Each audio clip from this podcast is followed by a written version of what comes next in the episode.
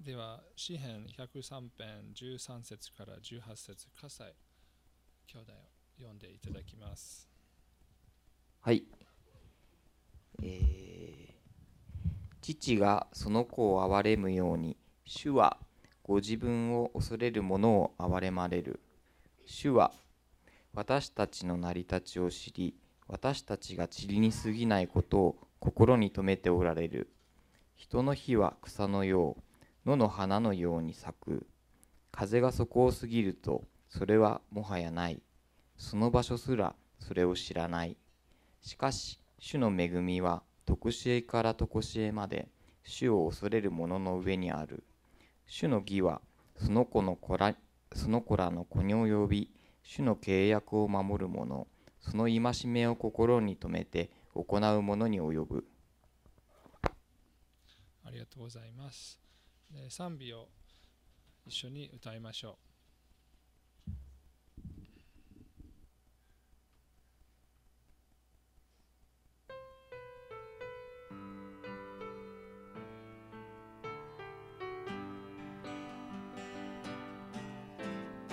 マジェスティ主をあがめよ誉れと賛美捧げよ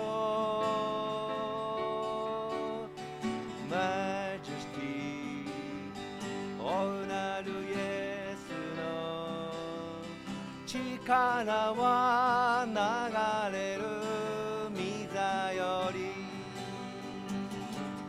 高く掲げよ主の皆を。見前にひれ伏し褒めよ主をマジェスティ大なるイエスの十字架の水技をたたえよマジェスティ主をあが誉れと賛美捧げよマジェスティ大なるイエスの力は流れる。御座より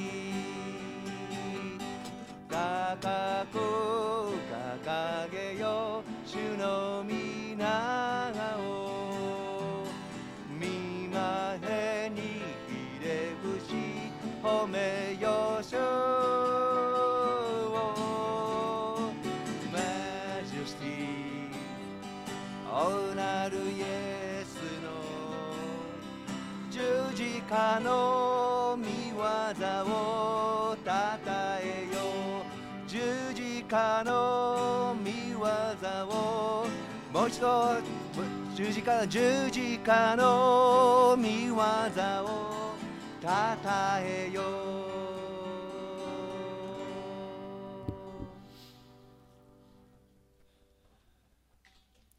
う。では、一言お祈りします。愛する天のお父様、今日、あなたの体として集まることできること感謝します。この1週間の始まりの中であ一人一人がいろんな思いいろんなあ心配事あるかもしれないしいろんなあ抱えているものあるかもしれない。その中で本当にあなたの前で今日集まることそして兄弟姉妹の隣であなたに向けてあなたから来る平安を期待します。私たちがすべて必要とされるものは与えてくれることを信じます。私たちの心で本当にあ抱えているものもしかしてああなたに邪魔になっているものあるかもしれない。それを素直にあなたに捧げることできるように助けてください。あなたとの関係を保つこととどまること願います。イエス様の十字架で働いたことを覚えたいです。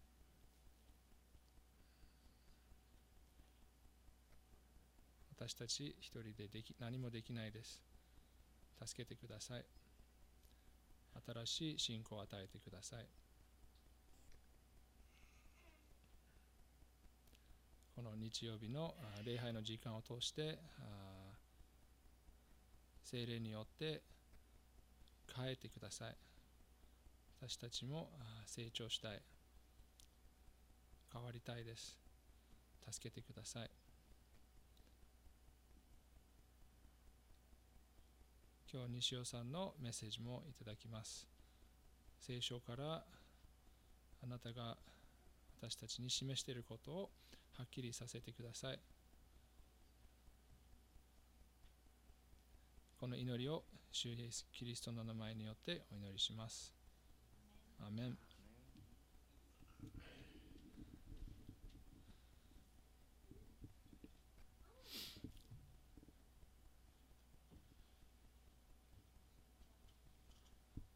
鳥たちは歌いましょう。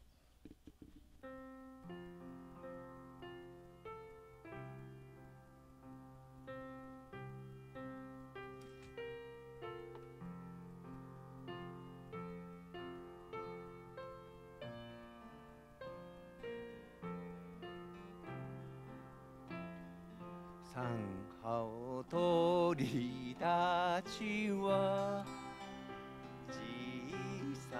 さ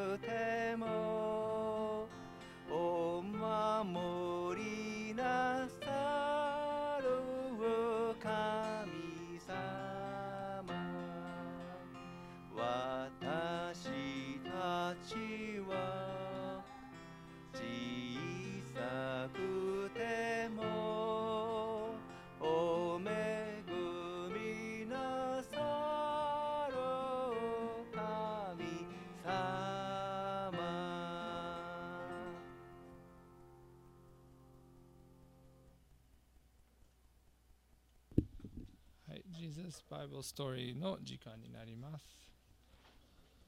お願いします。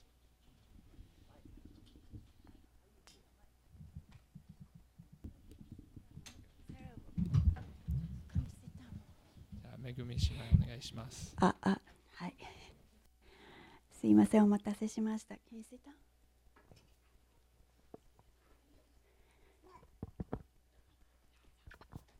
えー、皆さんおはようございます。今日はあのサラお姉ちゃんがちょっとアシスタントします。みんなに見えるように。みんな先週のお話ちょっと覚えてるかな？先週は嬉しい知らせっていうのだったよねあの空っぽのお墓女の人たちがお墓に行ってイエス様がいなかったんだよね。それで天使が出てきてここにはいませんよ。そしてその続きのお話です今日は。家に帰る。天に昇られたイエス様。マタイの福音書28章。マルコの福音書16章。ルカの福音書24章。ヨハネの福音書14章。えそういう箇所からのお話です。弟子たちは怖かった。これから何が起こるのか全くわからなかった。家の2階に閉じこもり固くドアを閉めて息を潜めていた。でもどんなものもイエス様を引き止めることはできない。スーッと壁を通ってイエス様はみんなの前に現れた。おおお化けだ！トマスは悲鳴を上げテーブルの下に逃げ込んだ。お化け？とんでもない。お腹すいたなイエス様が言われた。お昼ご飯何かな？するとペテロは恐る恐るイエス様に魚を差し出した。みんなが固唾を飲んで見守る中イエス様はむしゃむしゃとそれはおいしそうに食べた。ままさかみんなは自分たちに言い聞かせた。こんなことあるわけがない。夢でも見ているんだろう。でも本当だった。今まさにみんなの目の前で起きていた。次。おいしかった。イエス様は満足そうに。手の甲で口を拭いながらいたずらっぽく笑った。これでもまだ疑うのかい？イエス様は片目をつぶってみせた。我に返った弟子たちは緊張の糸が解けて笑い出した。ほら私は本当にここにいるだろう？イエス様は言われた。そして本当にその通りだった。ペテロは嬉しさのあまりイエス様に飛びついたかと思うと他の弟子たちも一斉に後に続いた。みんなの心はこの上もない幸せでいっぱいだった。みんなは一緒に食事をしいっぱいおしゃべりをした。それからふとした時に気がつくんだ。じっとイエス様を見つめている自分たちをそしてもう一度確かめるようにイエス様に触っている自分たちを。確かにイエス様の体は本物だったけれどもっと素晴らしい何かを持っていた。死さえも乗り越えた体はもう病気にもならないし殺されもしない。と永遠に生き続ける体全く新しい素晴らしい体を持って帰ってこられたイエス様。悲しみがないというだけでなくすべて新しくされるんだ。弟子たちはそう思った。神様はすべてのものを新しくされるんだった。イエス様は言われた。私が来たのはねこの世界を救うため助けるためだ。弟子たちは大きくうなずいた。だってイエス様は死んだままじゃなかったもの。こうしてよみがえられたんだのだもの。そしていつかすべてのものが新しくされるんだ。そう思ったから。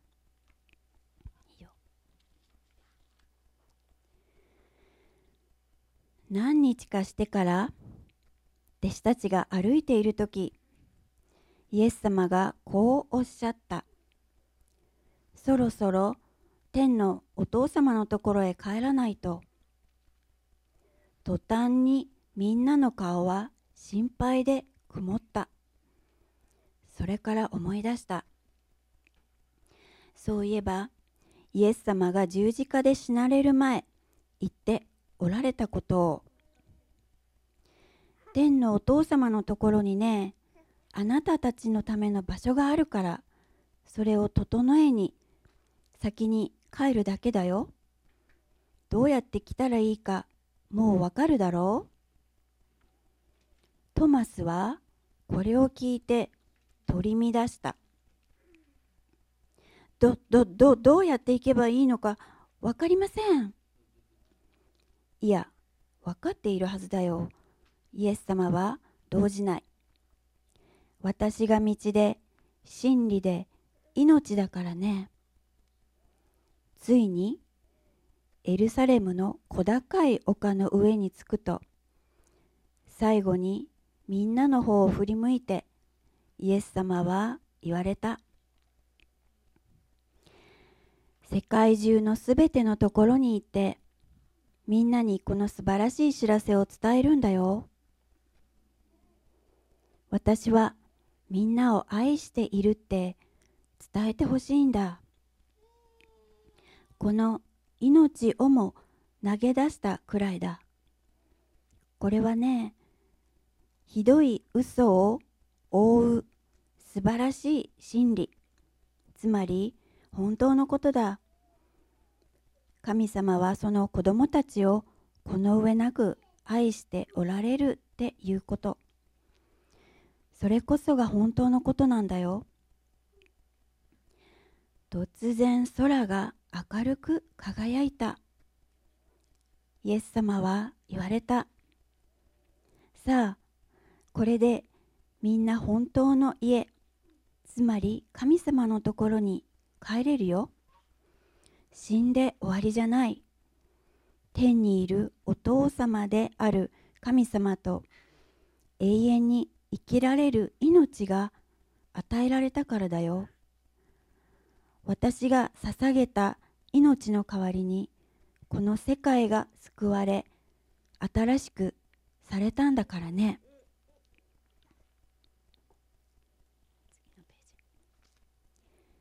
すると驚くようなことが起きた。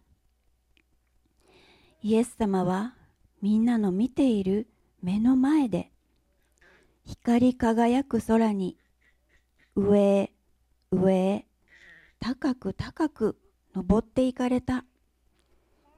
みんなは目を細めてイエス様が行かれるのを見守った。ずっとずっと高く登ったイエス様が雲に隠れて見えなくなるまで。見えなくなってからもしばらくみんなは呆然と空を見つめたままだった。すると突然二人の輝く人が現れてみんなに言った。何をしてるんですか？イエス様は天国に帰りました。でもいつか必ず戻ってきます。今あなたたちが見たのと同じような姿でね。今度は天から降りてきます。弟子たちは不思議な思いを抱いてエルサレムに帰った。イエス様がおっしゃった言葉が心に引っかかっていた。もう私の姿は見えないけれどあなたたちのことを見捨てはしないよ。絶対に。決してね。あなたたちといつもいつまでも一緒にいるからね。今目の前で天国に戻っていったばかりなのにどうやって私たちと一緒にいるって言うんだろう。みんなはそんな風に思っていた。でももうすぐそんなみんなの思いを安心させてくれることが起ころうとしていた。今日のお話はここまでです。みんなこのお話の中で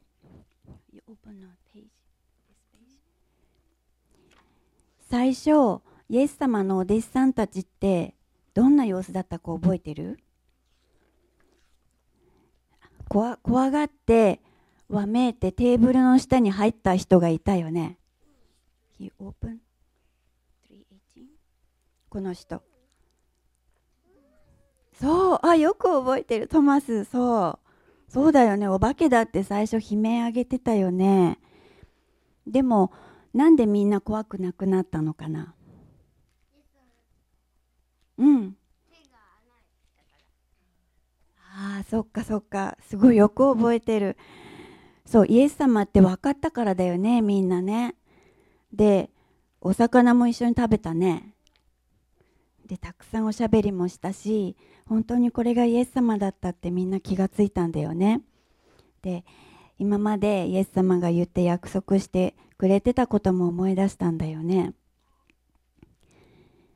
本当にここに今日書かれてたみたいにみんなの目の目には見えないんだけれどもあのいつもあなたと一緒にいるからねっていうことをみんなぜひ毎日またあの明日からの1週間の中でも思い出してください。じゃあちょっと短くお祈りします。天の父なる神様あなたが子供たちを、えー、本当に教会に与えてくださっていることありがとうございます、えー、一人一人の子供たちの心が、うん、本当に、えー、あなたがどんな方なのかうん知ることができますように引き続き導いてください。学校でのことやあ周りの人たちとのつながりや家族の人たちとのつながりの中でもたくさんの励ましを一人一人に与えてください、えー、このお祈りを感謝してイエス様のお名前によってお祈りします。アーメン。ありがとうございます。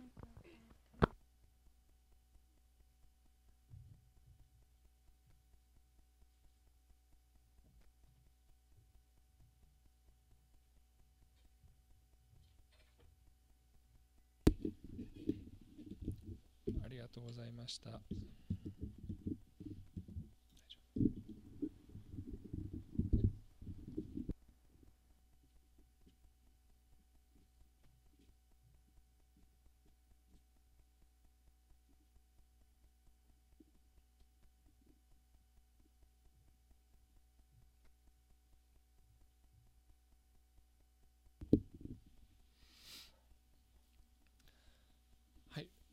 では購読文で第2コリント第2コリント人への手紙5章17から10あ21節まで一緒に読みたいと思います。いいですか？はい、せーの。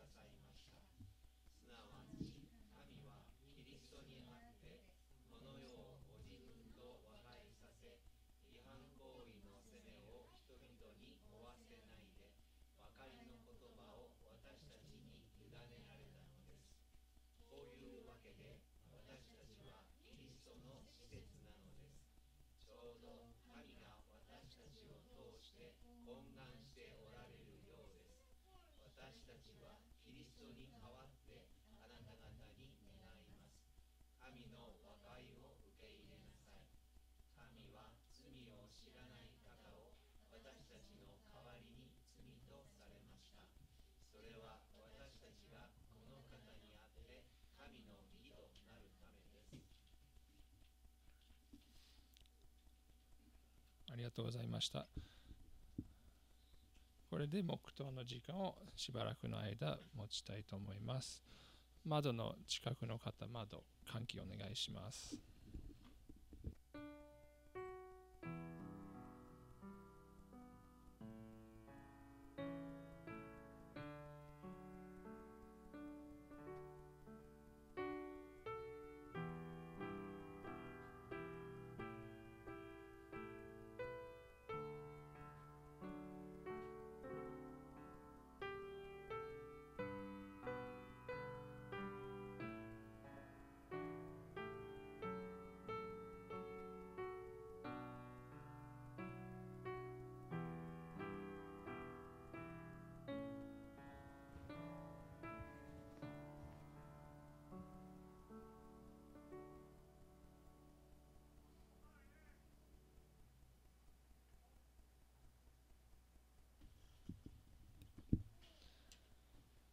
じゃあ黙祷の時間はそこまでにしてあこれからあ西尾兄弟からメッセージをいただきたいと思います。今日は西尾さんはあのちょっと出張でいないけどあのそのいただいたメッセージをあの再生リコあの録画のものを再生します。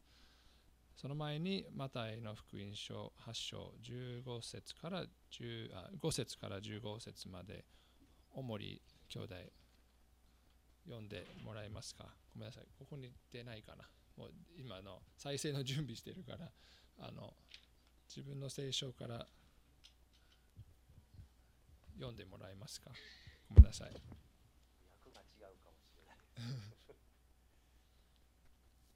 いや。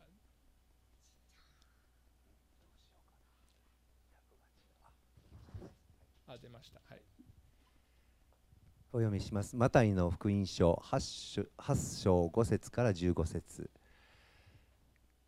イエスがカペナウムに入られると一人の百人隊長が身元に来て懇願していった。主よ、私のしもべが中風で家に寝ていてひどひどく苦しんでいます。イエスは彼に言われた。行って治してあげよう。しかし百人隊長は答えていった。主よ、あなたを私の屋根の下にお入れする資格は私にはありません。ただお言葉をください。そうすれば私のしもべは治ります。と申しますのは私も権威の下にあるものですが、私自身のもとにも兵士たちがいまして、その一人一人に行けと言えば行きますし、別のものに来いと言えば来ます。またしもべにこれをせよと言えばその通りにいたします。イエスはこれを聞いて驚かれついてきとついてきた人たちにこう言われた。誠にあなた方に告げます。私はイスラエルのうちの誰にもこのような信仰を見たことがありません。あなた方に言いますが、たくさんの人から人が東からも西からも来て、天の御国でアブラハム、イサク、ヤコブと一緒に食卓に着きます。しかし、御国の子らは外の暗闇に放り出されてそこで泣いて歯ぎしりするのです。それからイエスは百人隊長に言われた。さあ来なさい。あなたの信じた通りになるように。するとちょうどその時そのしもべは癒された。それからイエスはペテロの家に来られてペテロの姑が熱病で床についているのをご覧になった。イエスが手に触られると熱が引き彼女は起きてイエスをもてなした以上ですありがとうございました。では、メッセージを始めたいと思います。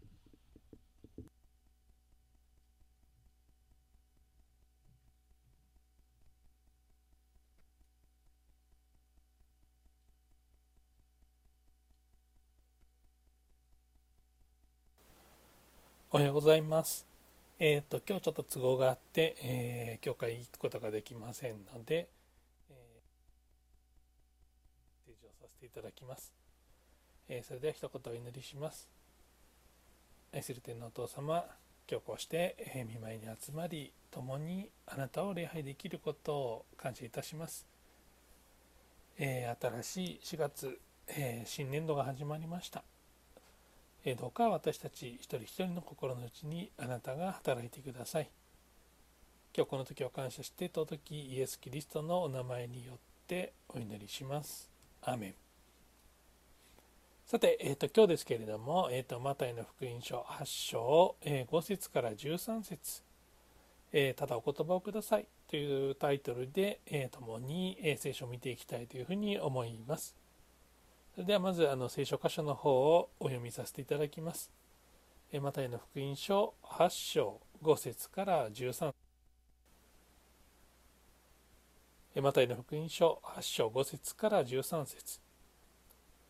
イエスがカペナウムに入られると一人の百人隊長が身元に来て懇願していった「主よ私のしもべが中部で家で寝ていてひどく苦しんでいます」イエスは彼に言われた。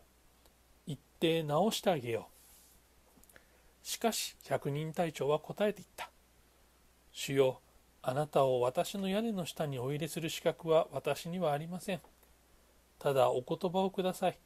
そうすれば私のしもべは治ります。と申しますのは、私も権威の下にあるものですが、私自身の下にも兵士たちがいまして、その一人に行けと言えば行きますし、別の者に来いと言えば来ます。また、しもべにこれをせよと言えばその通りにいたします。イエスはこれを聞いて驚かれ、ついてきた人たちにこう言われた。誠にあなた方に告げます。私はイスラエルのうちの誰にもこのような信仰を見たことがありません。あなた方に言いますが、たくさんの人が東からも西からも来て、天の御国でアブラハム、イサク、ヤコブと一緒に食卓に着きます。しかし、御国の子らは外の暗闇に放り出され、そこで泣いて歯ぎしりするのです。それからイエスは百人隊長に言われた。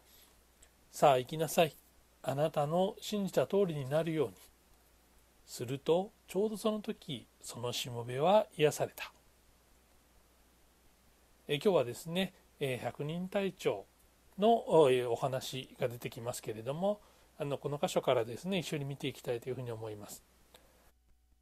であの今日の聖書箇所ですけれどもねあの前回までの実は山上の説教山の上でイエス様がお教えを、え、されたその続きの箇所になります山の上でですね人々にお話しされたイエス様が山を降りてくるそこから、えーと、物語は始まりますマタイの福音書8章の1節から4節を見ますとイエスが山から降りてこられると多くの群衆がイエスに従ったするとツアラートに侵された人が身元に来てひれ伏していった。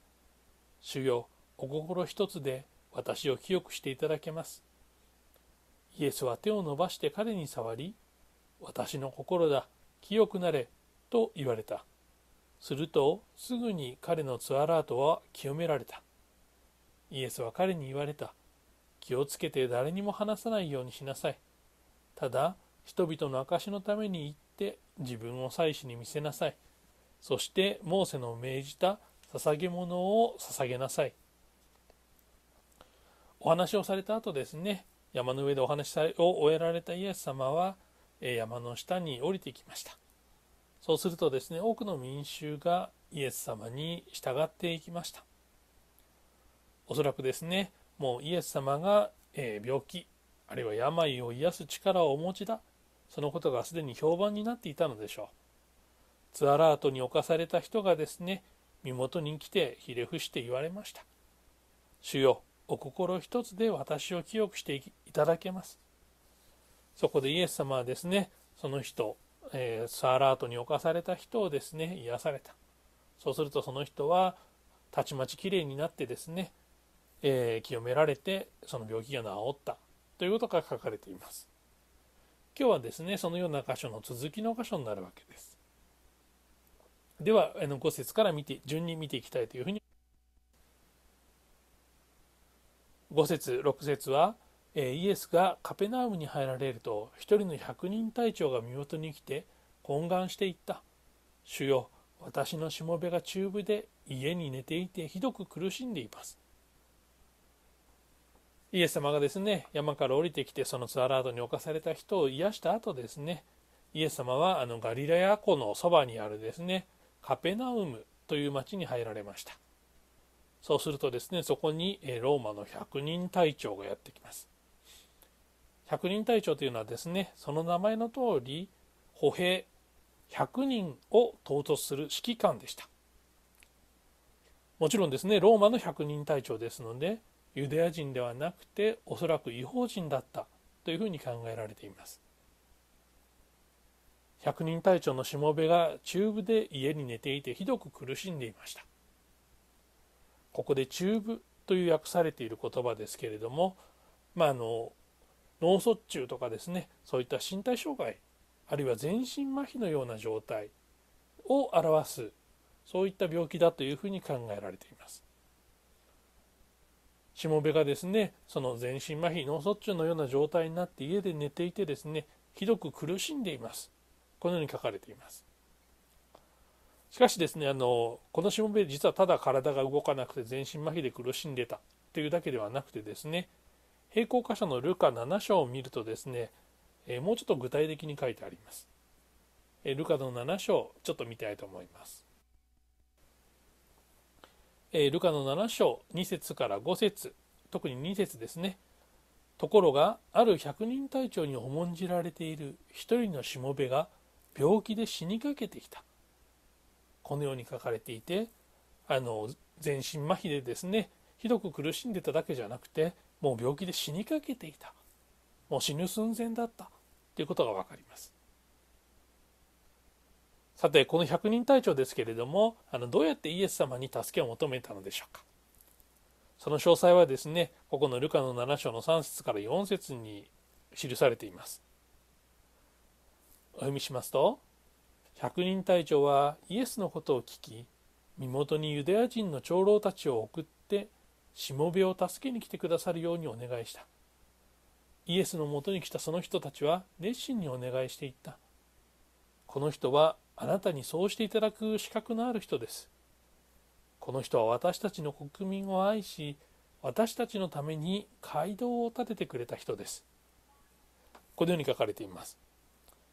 こうやって見るとですねあのルカ、えーかなりですねあの描写が正確でですねあの直接百人隊長が来たわけじゃなくてですねまずキリストイエス・キリストとですね百人隊長の間を取り次ぎするあの長老たちが間を取り持ったユダヤの長老たちがですね間を取り持ったということが書かれています。この百人隊長はですねあの違法人だったと思われます。当時ですね、えー違法人というのはユダヤ人からとってみるとですね、まあ、汚れた民族である。そういうふうに考えられていました。あのその前の箇所でですね、まあ、イエス様がツアラートに侵された人重い皮膚病にかかっていた男を癒しました。その当時はですねあの病気の人がいるとですねその人の行いが悪かったせいでその病気になったんだ。だから彼は汚れたものである。そういうふうにですね社会から阻害されていました。違法人もですね同じようにユダヤ人の社会からは阻害されていたわけです。このようにですね、えーツアラートに侵された人あるいは違法人である百人隊長のようなそれまで社会から阻害されていた人がですねキリストの祝福により癒された。そういったことが書かれている箇所なわけです。またですね5節を見ますとこの百人隊長というのはですね違法人でありながらおそらく聖書の神様を敬う信仰があったようです。この百人隊長はですねあの私たちのために街道を建ててくれた人ですというふうに書かれていますけれども礼拝所街道を建てるためのですねお金を援助してくれたそういった人だということが分かります。さてこのようにですね、えー百人隊長がイエス様にですねしもべを癒してくれというふうに頼まれるわけです。それに対してイエス様はどのように答えられたでしょうか。7節を見ますとイエスは彼に言われた。行って治してあげよう。この百人隊長の懇願に対してですねイエスは気安く返事をするわけです。行って治してあげよう。行って治すということはですね当然違法人の家に入るということを意味するわけです。まあ、ユダヤ教では先ほど言ったようにですね違法人というのは汚れた存在であって、まあ、違法人に行く違法人の家に行くということがそもそも考えられないことでした。ユダヤ人はですね違法人と交際したりあるいは違法人の家に行くということをですね、まあ、敬遠してたわけです。しかしですねイエス様は言って直してあげよう。このようにおっしゃられるわけです。イエス様にとっては相手がどのような人であろうと関係がないわけです。相手が違法人であるとか病気である病人であるあるいは軍人であるとか酒税人であるとかそういったことは一切関係がない。そのことがわかるわけです。イエス様は救いをと救いを求めている人がいればよし分かった。行って直してあげよう。このように何の躊躇もなく応じてくださるお方です。だから安心してイエス様はキリストに求めていい。そのようなことがここから読み取れます。ローマ10章の13節には主の皆を呼び求める者は誰でも救われる。このように書かれている通りです。さてイエス様がですね言って直してあげようと言われた後では百人隊長はどのように応答したでしょうか。8節9節を見ますと百人隊長はこのように答えているわけです。しかし百人隊長は答えていった。主よあなたを私の屋根の下にお入れする資格は私にはありません。ただお言葉をください。そうすれば私のしもべは治ります。と申しますのは私も権威の下にあるものですが私自身にも私自身の下にも兵士たちがいましてその一人に行けと言えば行きますし別の者に来いと言えば来ます。またしもべにこれをせよと言えばその通りにいたします。百人隊長はですねしもべを癒すために行って直してあげよう。このようにおっしゃられたイエス様にストップをかけるわけです。なぜストップをかけたのでしょうか。その理由はですね2つ考えられます。1つ目はですねイエス・キリストを自分の家にお入れする資格はない。そのように百人隊長が考えたためです。8節の前半を見ますと「主よあなたを私の屋根の下にお入れする資格は私にはありません」このように書かれています。百人隊長はですねあのユダヤの人たちがですね違法人を嫌っている。違法人と交わることを嫌っている。そのことを知っていました。自分がですね違法人でありそのユダヤ人のユダヤ人であるイエス様をですねあの家にお迎えする。そのことは、まあ、失礼なことにあたる。あるいは礼儀に反する。そのようなことだと考えたに違いありません。ですからここでイエス様に私の屋根の下にお入れする資格は私にはありません。資格がないすなわちそういった値打ちが自分にはないそのように考えたわけです。もう一つの理由がですねイエス・キリストの言葉その権威を信じたその信仰によるものです。8節の後半を見ますとただお言葉をください。そうすれば私のしもべは治ります。このように書かれています。イエス様のお言葉にですね力がある。そのことを信じたわけです。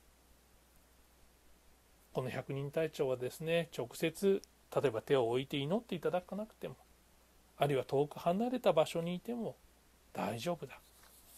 ただお言葉をいただければそれで治る。そのようにですねイエス・キリストの言葉に絶対的な信頼を寄せたわけです。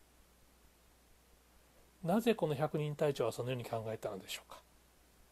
その理由を9節の後半で語っています。と申しますのは私も権威の下にあるものですが私自身の下にも兵士たちがいましてその一人に行けと言えば行きますし別の者に来いと言えば来ます。またしもべにこれをせよと言えばその通りにいたします。このように言うわけです。当然ですね百人隊長っていうのはローマの兵隊です。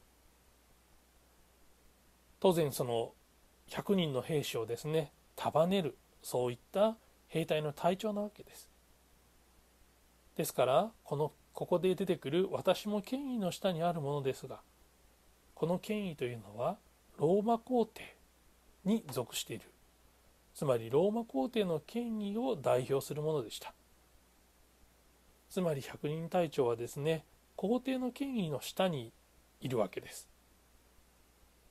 ですから百人隊長が命令を下せば100人いる歩兵はですねそれに従いました。もし歩兵が100人隊長の命令に逆らえばですねそれは皇帝に逆らうということでした。下の図はですねローマの百人隊長が率いているですね歩兵の部隊を示しています。なんかものすごいたくさん槍が構えられていると思いますが見て分かりますかね？当然この前を向いてる槍これは敵を攻撃するための槍です。ところがですね後ろを見るとものすごいたくさんの槍がですね上向きに立っている。それが見て取れると思います。実はですねローマの兵隊歩兵が強かった理由はこれです。えこの上向いて立っている槍何の意味があるかというとですねこれが上向いて立っているとそこに弓矢が飛んできてもですねこの棒に当たってですね下に落っこちてしまって兵隊に刺さらない。ということでローマの兵隊はですねこんな感じで密集して行動することで弓矢を防いでそして戦ってたわけです。ですからですね兵隊としてもですね隊長の言うことを聞かないで一人でふらふらっと離れていってしまったら途端にですね弓矢が当たって死んでしまうわけです。ですから日頃の訓練からですね隊長の命令は必ず聞いて集団で行動する。そういったことを練習していたわけです。もちろん皇帝のあ百人隊長のですね言葉というのはもちろん皇帝の権限のもとで発せられている言葉です。ですから百人隊長の命令というのは皇帝の命令です。従わなければそれが罪になるわけです。百人隊長はですねこのように自分が皇帝の権威の下にあって兵士が命令に従う言えば必ず従うということを理解していました。そしてイエス様の権威というのもですね理解していたわけです。ではイエス様の権威はどこから来るのでしょうか？それは天と地を作られた神様から来ているわけです。ですからイエス様の言葉にはすなわち神様の権威がある。イエス様が言葉を発せられるということはすなわちそれは神様が言われていること。だからそれは必ず実現する。このように考えたわけです。聖書を見ますとですねこの世界天地万物全てのものがですね神様の言葉によって創造されたというふうに書かれています。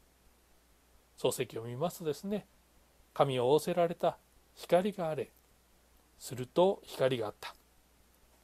このようにですね天と地のあらゆるものあるいは全ての生き物それをですね言葉だけで作られたわけです。このように神様の言葉というのにはですね力があって神様が言葉を発せられればそれは必ずその通りになる。そのことを聖書では書かれていますしおそらく百人隊長はですね街道を建てるのを手伝うぐらいですからその聖書の教えというのを知っていたわけです。当然神様がですね天地を作られた。そのことに疑いを差し挟む余地は全くありません。百人隊長はですねイエス様が神様の権威を持っている。だからイエス様が言葉で直ち直すと言われたらですね自分のしもべは必ず治る。そのように信じたわけです。10節を見ますとイエスはこれを聞いて驚かでついてきて人たちにこう言った。誠にあなた方に告げます。私はイスラエルのうちに誰にもこのような信仰を見たことがありません。10節を見ますとですね、イエス様は百人隊長の信仰に驚いているわけです。イエス様はこれまでこのような信仰は見たことがない。そのように驚かれるわけです。病人に触れなくてもイエス様がですね、しもべを癒すことができる。そのことを信じたから驚かれた。というよりもですね、この百人隊長がイエス様の権威がどこから来ているかそのことをちゃんと理解してそして見抜いてお言葉だけで十分である。お言葉だけで私のしもべは治る。そのような信仰を示された。そのことに驚かれたのだと思います。ここまで完璧に理解して信じた人は今までいなかった。その事実に驚かれたのだと思います。百人隊長はですね当然先ほど述べたように違法人ですので例えば立法学者やパリサイ人のようにですね聖書に精通しているそういったわけではありませんでした。あるいはですね日々神の教えに慣れ親しんでいたはずのユダヤ人でさえですねここまでの信仰を示したい者は誰もいませんでした。そのことに驚かれたわけです。11節を見ますとあなた方に言いますがたくさんの人が東からも西からも来て天の御国でアブラハムイサクヤコブと一緒に食卓に着きます。しかし御国の子らは外の暗闇に放り出されそこで泣いて歯ぎしりするのです。11節から12節ではですね違法人である百人隊長が素晴らしい信仰を発揮したのに対して肝心のユダヤ人たちはそうではない。そのことを嘆いています。12節でですね御国の子らとイエス様が言われているのはユダヤ人たちのことです。彼らはですね本来御国の民とされるために選ばれたそういった選ばれた民であったはずなのに御国に入ることができるできず祝福を失って歯ぎしりをするんだ。そのように書かれているわけです13節を見ますとそれからイエスは百人隊長に言われた。さあ行きなさい。あなたの信じた通りになるように。するとちょうどその時そのしもべは癒された。13節見ますとあなたの信じた通りになるようにとイエス様が言われてしもべが癒された。そのことが書かれています。百人隊長は何を信じていたのでしょうか？彼はイエス様の御言葉の力を信じていたわけです。百人隊長が兵士に命令をすると兵士は必ずその通りに行動します。同じように神様の権威を持って語られたイエス様の御言葉それは必ず実現する。そのことを信じた。そこが重要なわけです。聖書の御言葉はですね単なる文字あるいは地面だけのことではなく神様の権威そのものです。ですから御言葉は必ず実体を持ちそしてそれは必ず実現するのです。私たちですねなかなか自分の願った通りにならなかったりするとですねつい不安になってしまうそのような弱いそういった性質を持っています。例えば聖書でですね求めなさい。そうすれば与えられます。このように書かれています。求め続けなさい。そうすれば与えられます。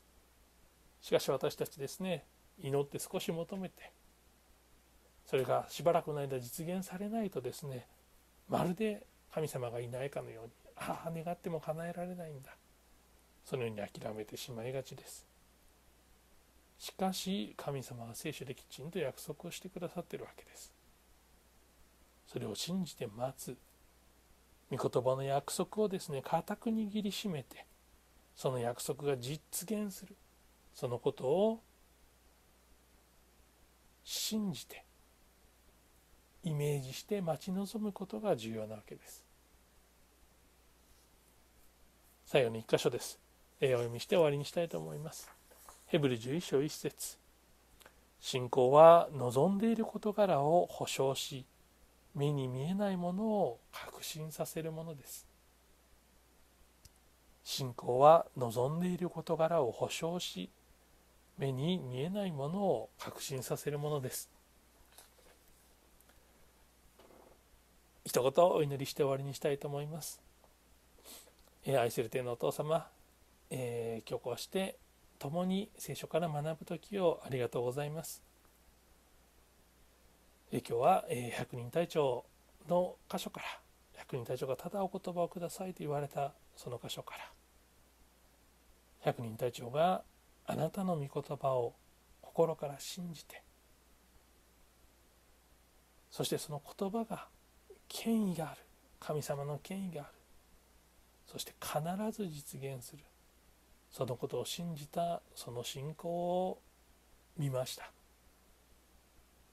私たち自分の心の内探る時そのような信仰を確固として信仰を持てていないことに悲しくなります。しかしそのような弱い私たちの心の内もあなたがご存知です。どうか力を与えてください。また信じ続けるそういった信仰を持つことができるようにいつもそばにいて励ましてください。新しい1週間もどうか共に歩んでください。今日この時を感謝して尊きイエス・キリストのお名前によってお祈りします。アメン。